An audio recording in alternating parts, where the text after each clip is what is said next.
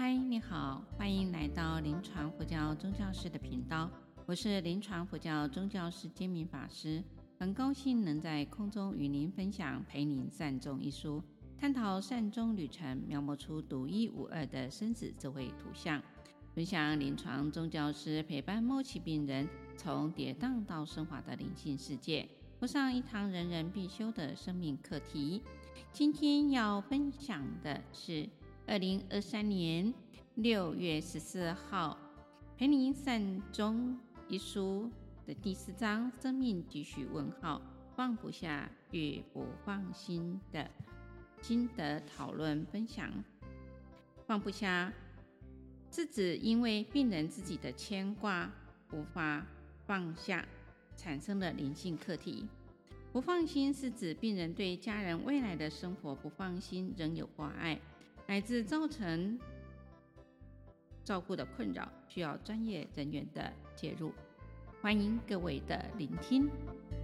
第一组桂凤，请你分享。好的，感恩法师，阿弥陀佛，各位法师、各位同学，大家好。啊，我是代表第一组来做分享。我们这一组有几位兄，他的分享是一位本身是有原位癌，已经七过了七年的一位师兄，他在提到不放心、放不下的这个部分，他其实放不下的是他自己的孩子，然后他也有。自己在准备这个死亡的功课的熏习，然后对佛法的熏习来讲，他。在走过这一段的路程之后，他比较会安然的心来接受这样子的一个现状。他也，他其实，在生病的之后，也有签署那个放弃急救书，那也有跟着太太一起来签署预立遗嘱的这个部分。那他的心态来上来讲，就是他自己先做好准备，然后为了他心爱的妻子、女儿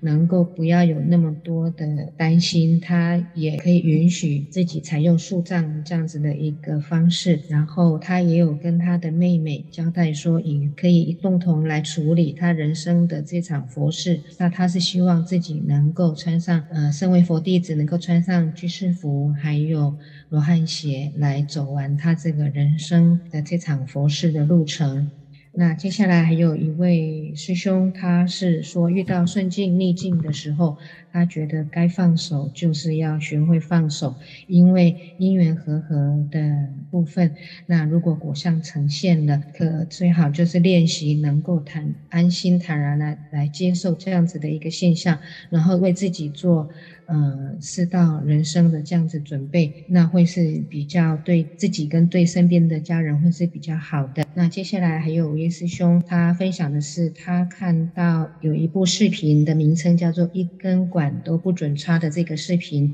他透过这样子的一个分享，基本上带着家人都有这样子的一个学习，他们有一个基本的共识，他们可以预就是学预先学习来做准备，家人们也。比较能够坦然的来面对，这位师兄也是希望说，能够在大家都身体健康的时候，能够事先来练习。接下来就是我自己的分享，就是有一位我的好朋友，他自己是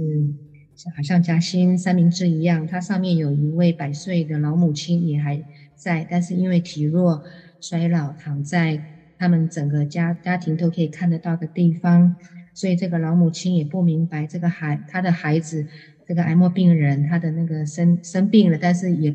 可能不太敢告诉老人家。然后这位先生呢，他还有三个成年的孩子，所以他基本上他同时受着不放心跟放不下的这样子的一个煎熬。那为了不让白。他的老母亲白发人送黑发人的痛苦，所以这位病人他硬撑着他的病体撑着，然后在这么巨大的压力之下，还要有自己身体的病苦的这些折磨。那幸好就是佛菩萨啊，能够顺利的让老母亲安然的在他病人往生之前先离开了，所以这样子对这一家人来讲也算是一个比较平顺的过程。那后续也有在继续关怀他这三个孩子的情形。那以上我的报告到这边结束，谢谢大家，阿弥陀佛。好，谢谢桂凤的一个分享。来，第二组婉婷，哦，阿弥陀佛，大家晚安。嗯、呃，我代表第二组报告。呃，我有大概稍微做一下整理。那如果说在报告内容方面有错误的地方啊，或是不足的地方，欢迎就是我们同组的呃伙伴可以再做补充。这样，呃，就是今天我们在分享的过程当中，我发现我们很多我们读书会很多的。孝子，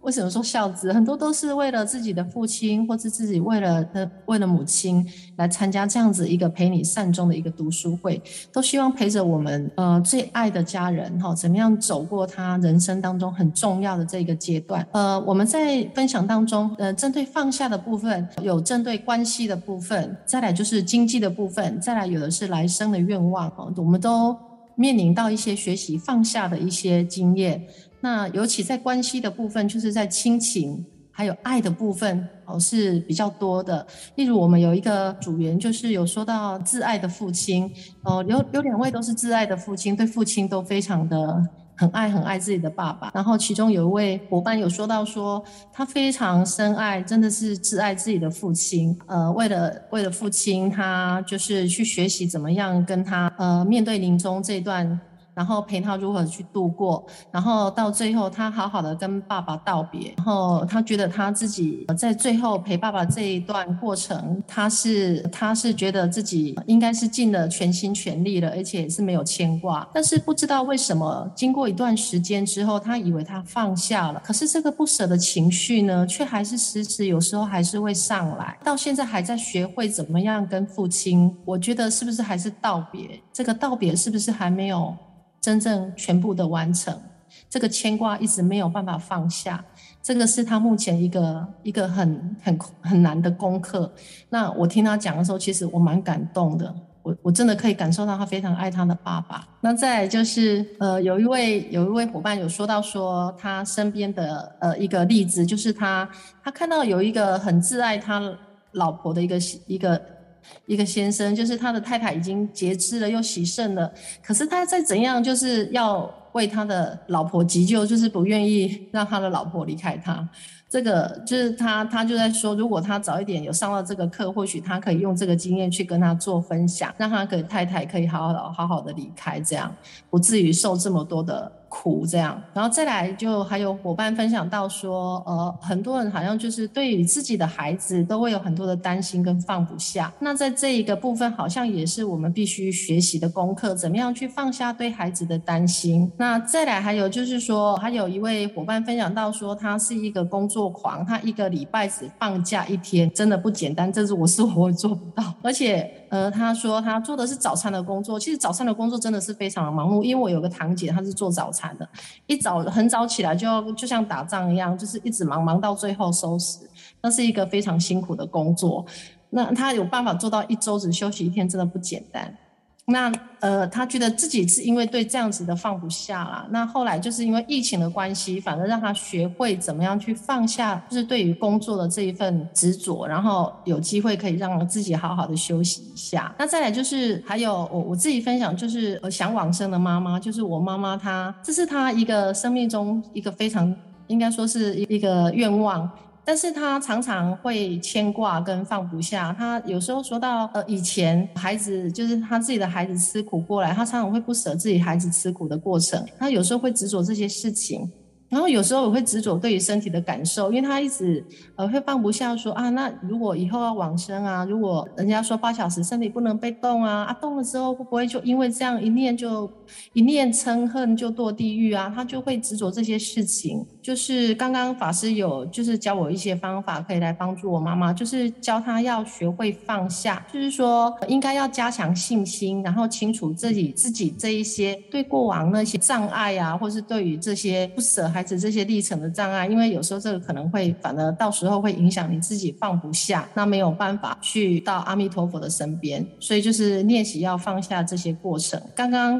法师有教到说，就是我们在放下的时候，其实还要再教起如何提起。那放下之后呢，就是还要提起。如果是像你要。呃，像我妈妈，她是想往生西方极乐世界，可能我就是会教她，就是说你要去多放下这些对身体的执着、感受的执着、对这些牵挂，而是要去提起念佛的念头，这样子才能够去往生西方极乐世界。哦，所以放下之外，还要练习怎么提起。那还有一个伙伴分享到说，呃，他有个朋友开刀的时候都会去问神明，结果问了神明之后，结果好像开刀之后的结果并不是很好，就有很多的不甘心啊、不甘愿啊，然后啊就就想说，哎，那是不是如果放下会让自己更自在这样？然后还有就是法师有分享到，就是说我们在练习放下的时候，就是好像要放过自己。那其实这个放下、放过自己，不是最后关头在练习，而是说我们平常就去练习它。然后呢，再来就是还有分享到，就是说其实师父他是因为准备与父亲好好的告别，想要帮助父亲，然后就是来接触与临终临终关怀的这一个功课。那其实就是因为师父出家了嘛，他其实是奉献给所有我们大众，就是没有办法陪在他爸爸的身边。但是他其实看到看到病人跟爸爸像同样的状况的时候，他其实都会想起他的爸爸。他其实没有办法好好陪在爸爸的身边。真正爸爸需要他的时候，或许他没有办法说这些话给爸爸听。但是呢，他可以把这些话，希望爸爸听到的话。无法说给爸爸听的，但是他说给病人听，来帮助病人，这一点真的让我很感动，就是把爸爸的。小爱化成大爱，这样，然后再来就是师傅有说到，就是说，因为刚刚我们就是有一位伙伴有说到，对于父亲的不舍的这一块，他以为他放下了，可是有一段时间又会上来，所以法师有提到这个悲伤的周期性，好像我们以为我们的悲伤已经过去了，可是不知道为什么有段时间他又突然冒出来了。那这个大概就是我们有分享到啊，那还有一位伙伴有分享到，就是说他有听过呃，就是参加那个新书发表会的时候，普安法师有说到一个例子，就是。一个妈妈，她生病了，她要离开她的女儿，但是她她对她女儿的牵挂还有放不下。那普安法师就教她一个方法，就是把妈妈的话。留下来，然后送给孩子，就是在一段时间，譬如说几年后、几年后，他还是可以听到妈妈想要告诉他的话。那透过这样的方式呢，就让这一个不舍的母亲，她放下了她的牵挂，让她能够好好的离开。这样，这个大概就是我们这一组以上的分享。谢谢。好，谢谢第二组。来，接下来第三组，美莲法师，还有大家晚安。我们这一组就是分享的都是哈自己生命当中的亲人。或者是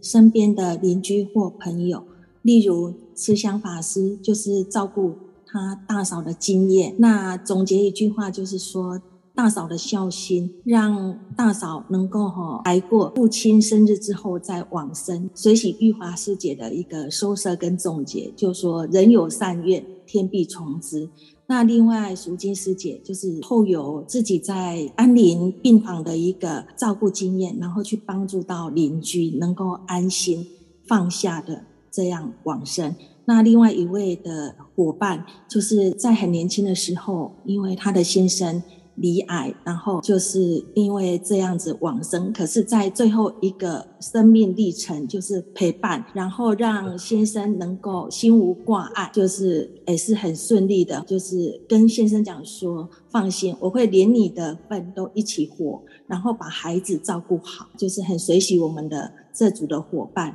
都是很深刻的生命经历。那玉华师姐也总。总结得很好。默学自己的一个真实案例，就是说，几年前有一个阿嬷，然后他的媳妇跟儿子来申请关怀。那事实上有先了解他们的背景跟阿嬷放不下的事情。那事实上阿嬷是二度中风住加护病房。那我们去看的时候，护理师事实上说他那个排尿已经都没有排尿了，他是硬撑着，一定是心中有很大很大放不下的一个事情。后来。我们跟他的儿子跟媳妇互动，事实上他们都知道妈妈为什么放不下，就是没有办法顺利的往生，然后一直撑着这样子。原来就是他们有一个聋哑的一个哥哥，那因为他本身没有谋生的能力，那妈妈是可能希望他能够承诺在他舍报之后能够照顾这位哥哥。可是这一对夫妻的话，夫妇的话，他们觉得这是一个非常大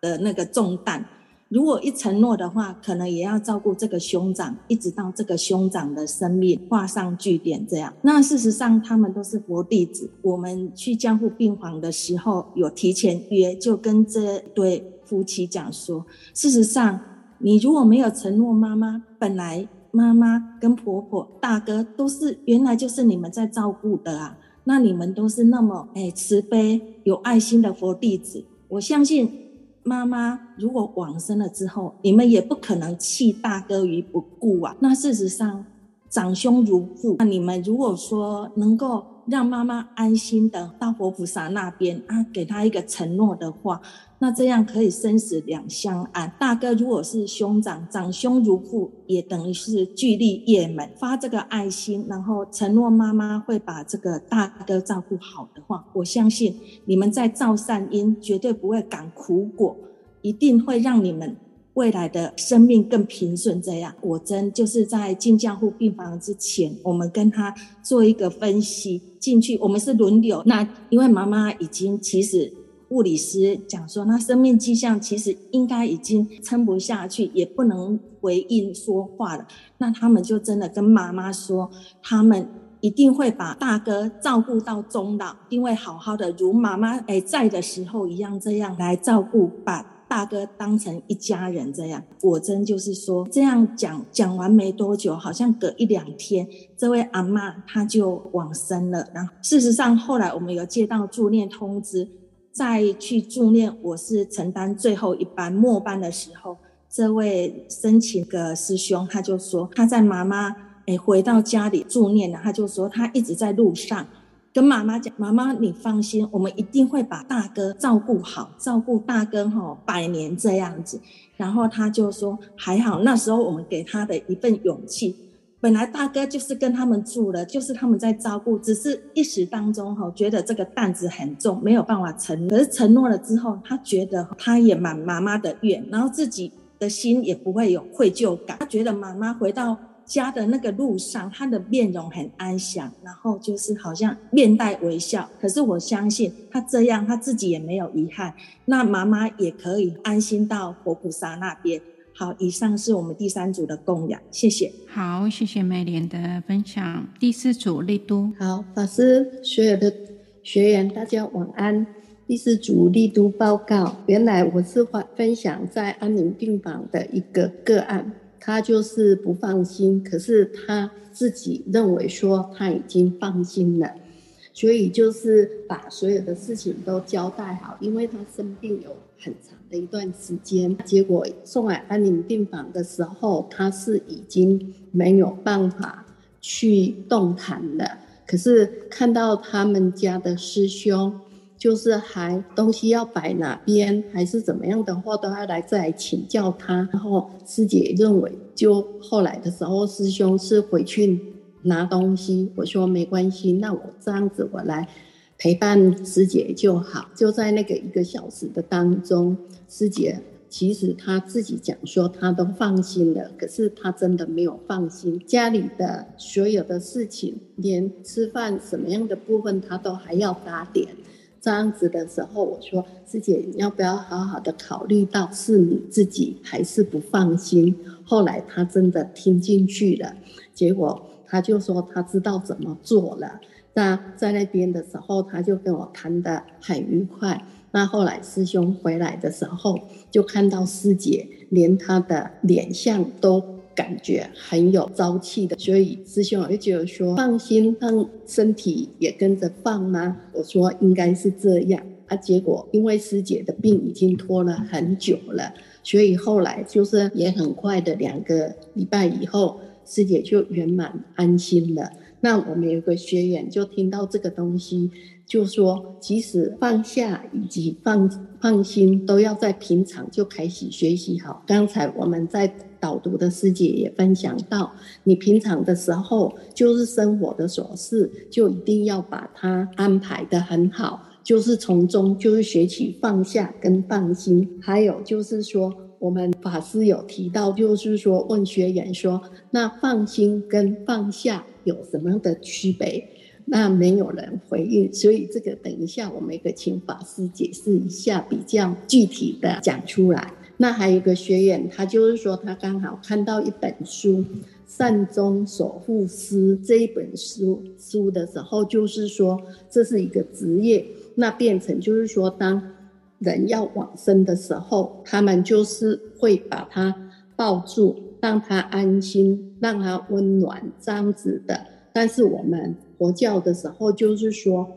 当他在临终的时候，是不去动他的，以免他产生不愉快的事情。这样子以后要住院八小时，那对这个东西会有抵触吗？这是我们这一组的提问的部分。然后那个月春师姐，因为她刚好是在机构上班，所以她都会分享她如何去照顾病人，如何的去陪伴他们。其实。最终的目的就是大家能够两相安，这是要靠着平常的时候就不断的学习，不是到碰到的时候再来学习的时候，有时候都是会措手不及的。所以这个也就是我们来读书会借由别人的例子个案来显示自己自我觉知感恩，这是我们第四组的分享。好，谢谢利多的分享。第五组秋分，大家好，呃，我分享一下那个第五组的讨论结果，可能不是很完整啊，但是我尽量。呃，因为我们大家为了要做到不要放不下，要能够放心，所以大家很努力的，包括。关系的圆满，就是跟家人关系的圆满，或是朋友家人关系的圆满，还有努力做到家人陪伴，好，或是说对另外一半的安排，也就是希望如果真的是无常来的时候呢，不要有所遗憾。然后大家就讲了很多跟为了为了这些事情，然后所做的努力。然后后来我们的师姐又讲到说，到最后讲到一个是照顾自己的需求。就是觉觉知到，认为发现说要照顾到自己的需求，认为把自己照顾好以后，自己才有更心情跟能力去照顾别人跟关怀别人。这是后来我们这一组在一直讨论的这 focus 的地方，然后大家就会讲说自己的生活当中有什么改变啊，或是认为要爱先爱爱自己，然后让自己更壮大这样子。然后才有那么多的精神去去爱别人，这是我们这一组分享的啊。还有我自己的一个浅见，就是说我因为我觉得好像不要跟人的关系太好，不然的话太好的关系会以后会让自己放不下，所以我一直把把家人跟那个跟朋友一样，我就我就觉得我自己就是希望能够有一条界限在，这个我不知道这个这个方法到底是对还是不对，但是对我自己来讲。我我觉得不要 focus 全部都在家人或是自己身边的这些人，这样子以后我怕会太难过。报告完毕。好的，你有一个议题很好，关系不要太好，但我觉得需要有一些正确的概念，才不会走错路。第六组呢，非常的棒的，今天要分享的是普安法师，大家掌声鼓励一下。事实上是这样的，嗯，刚刚那个发生了一件。很悲伤的故事啊啊！这个悲伤故事听起来就非常的悲伤，所以我从我们的学员里面去听到，每一个人都带着他的生命故事来参加我们这个读书会，每一个人都在我们这个读书会里面尝试要去疗愈自己，因为这样的情境之下，所以。我就放下了，放下了。我觉得利用几分钟跟各位分享一下我们这一组刚刚讨论的几个非常重要的重点。其中有一个重点就是对于高龄者，那个如何协助家属去做病情告知这件事情。那这种情况在我们中南部其实很常见，家属知情。可是病人都不知道他的病情，可是也因为不知道他的病情，所以导致家属在后续照顾过程会因为病人的病情进展、病人的情绪，然后家属开始有很多所谓的不不舍的反应，那病人也没有办法去做好他的死亡准备，所以这也造成家属在间接的照顾过程，甚至于病人离开之后，他都仍然处于自责的情况之中。那也就是我们刚刚有其他伙伴提到的，我们在照顾别人的当下，其实要去看到照顾自己的需求的部分。那这个部分就是我们临床照顾者非常重要的一个课题，叫做慈悲好解啊，就是。当你自己没有办法长养能量的时候，没有办法去让自己有能力的时候，你是没有能力去照顾别人的。那所以，我们这个读书会就是协助各位去找到一些方法。那这是第一个，对于高龄者如何协助病情告知。当然，病情告知的部部分，我们团队会跟会跟家属做讨论，开立一个家庭会议，然后协助厘清家属不愿意告知的原因是什么。那多数听起来都会是说，呃，怕他听了就活不下去了。可是后来我们就发现，好像也不是这样。他听了之后，就比较能够做自己的死亡准备。那第二个重点，比较去谈到，就是关于我们都一致的认为，我们都会觉得说，这个病人就是因为放不下或不放心，所以他才一直 hold 在那里，一直跟着不会离开。可是我们在临床照顾会有一个重点。就是我们的一位非常棒的学员，他提到说，事实上，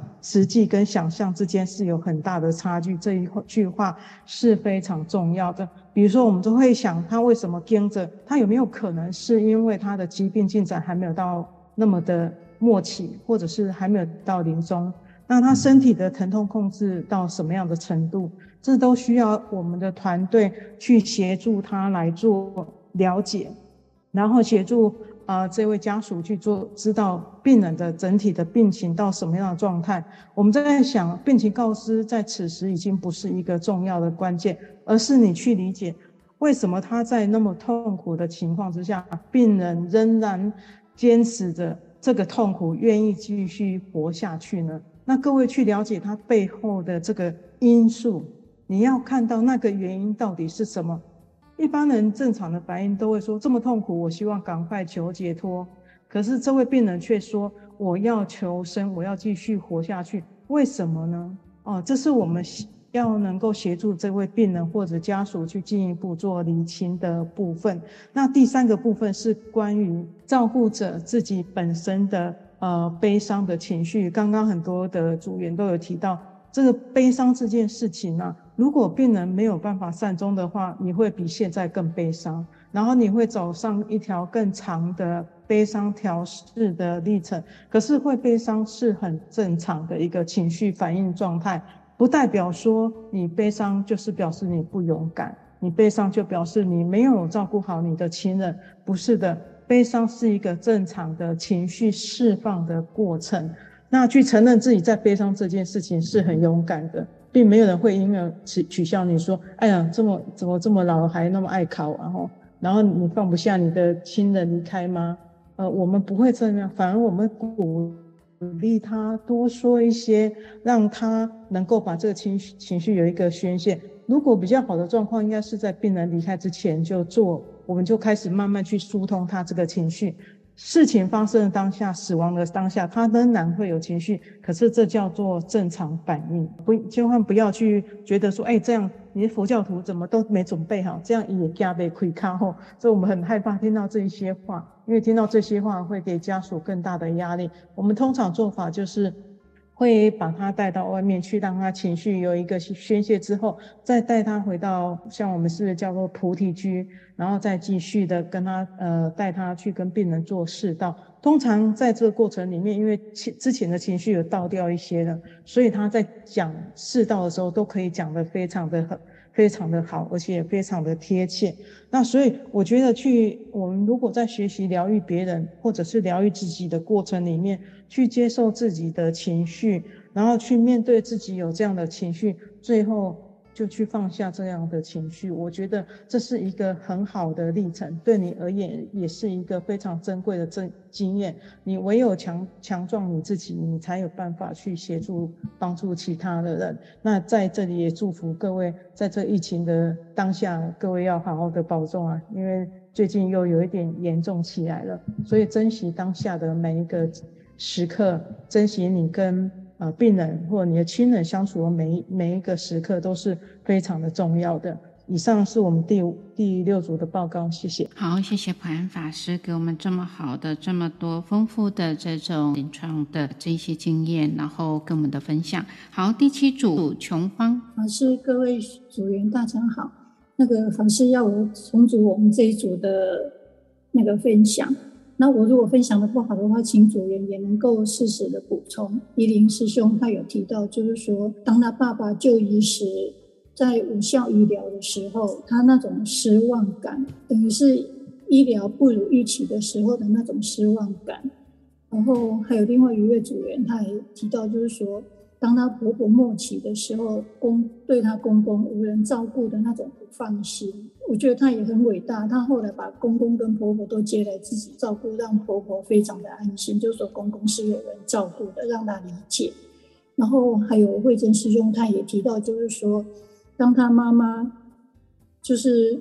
看到他妈妈后面的那一段牵挂，其实他是一种执着的状态，所以他也讲到，就是说，我们如果每一个人能够主动的去陪伴家人，了解家人的需要是非常重要的。我觉得他真的非常的细心。我们法师本良法师他也帮我们解说了一下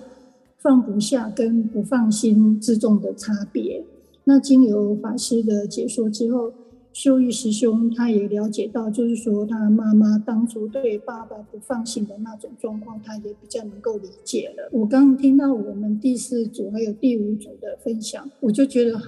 好感动。我们每次的分享都让我觉得好感动。他们提到说，我们平常就是要做到这种准备，要对家人的那种照顾，也是要先照顾好自己。那我们今天一直在谈放不下跟不放心，我有一点点小小的高兴，就是说在去年我去年生日的时候签了安宁愈力医疗，然后在这个要签之前，我也是和家人和小孩经过一年的讨论，然后今年的生日，我们也是经过了一年的家人之间的互相讨论，我完成了病人自主医疗。那我会签这两个，其实我当初是在为我自己以后做准备。让我很感动的就是说，我们今年去签病人自主的时候，我大姐，我八十几岁的大姐，还有她的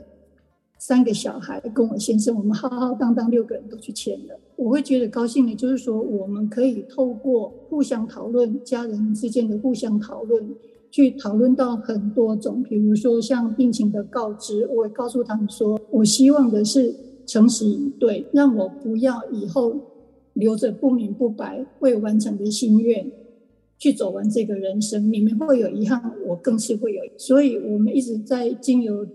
我觉得这两个医疗的签署很好，可以让你跟子女跟家人之间。去讨论到很多自己的即将面临最后人生这个阶段的种种。那像病情告知啊，还有你也可以看得到我们对家人自己的不放心，然后家人对我们的不放心，两者之间的那种互动情况。借由这个，我会小确幸，就是我们可以在这个理观的情况之下先了解。当然，我不知道说，当我碰到这个时候，我的师修是不是能够做得很好。我也真的很鼓励大家能够在我们现在还健康的时候去做好这个准备。所以，我当我看到我们这本书《陪你善终》的时候，我好高兴哦，他可以陪我善终。然后，相对的，我也希望说，我们陪伴家人的时候，家人跟我们之间都能够有这个层面的了解。那当面临这个状况的时候，大家都会比较有一个心里面有一个了解，比较有一个底啊，比较能够去面临即将面临到的状况。对，这是我的分享，谢谢。好，谢谢第七组给我们的分享。相信这每一组这样，我们读书会到第六堂课来了，我相信很多人都感动满满。这当中今天有几个议题需要来回答大家的，那我们留待下一次来跟各位回复。节目的最后，我还是要来提醒各位。我是我生命的主人吗？如果是，我能主宰自己的生死吗？如果不是，主宰我生死的又是谁？想探讨生活中如何让身心灵得到宁静与喜悦吗？当挚爱的亲友面临死亡，如何协助他们走完人生？当留下来的家属面临失落，如何陪伴他们走过悲伤？欢迎您加入我们的行列，分享您的生命故事。今天分享到这里。感谢各位能聆听到最后，固定每周六上架新节目。欢迎各位对自己有想法或意见，可以留言及评分。您的鼓励与支持是我做节目的动力。祝福大家平安喜乐，感谢您的收听，下星期见，拜拜。